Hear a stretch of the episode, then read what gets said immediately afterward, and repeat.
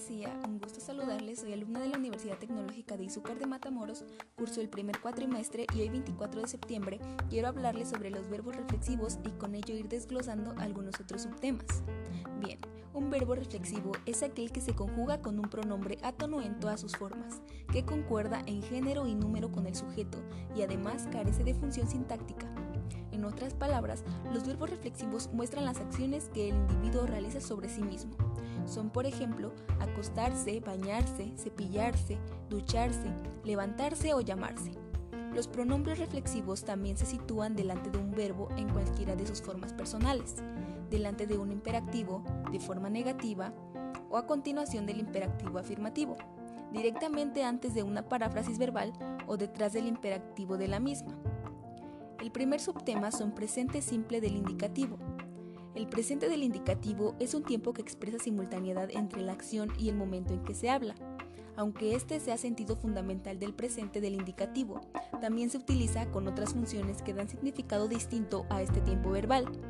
Se utiliza para situar una acción en el momento del habla o en un futuro muy próximo, para descubrir una rutina o acciones que se repiten, o para aludir a situaciones estables o permanentes. Por ejemplo, este es Manolo, cada martes juega al fútbol. Juega al fútbol desde hace 5 años. El próximo domingo su equipo participa en un campeonato. El siguiente es presente progresivo.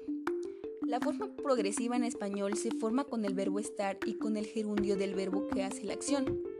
Puede hacer referencia a acciones que ocurren en el momento mismo en el que se habla.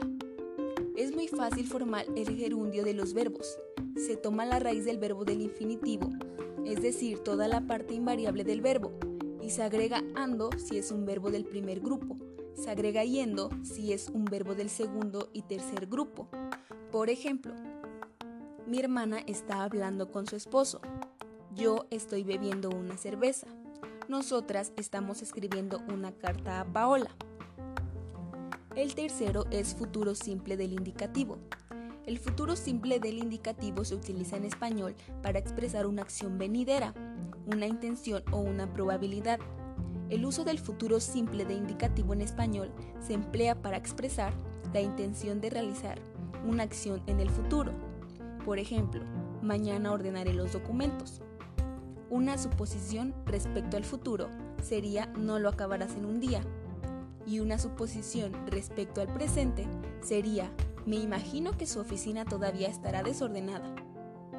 Para continuar, un verbo en futuro simple se añade al infinitivo las terminaciones con los verbos acabados en ar, er e ir. Por ejemplo, yo hablaré, aprenderé, viviré. Tú hablarás, aprenderás, vivirás. Él, ella o usted hablará, aprenderá, vivirá.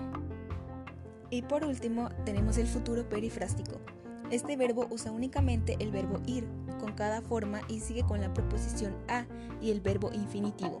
Este futuro semánticamente suele designar un futuro inmediato o un futuro cercano no especificado.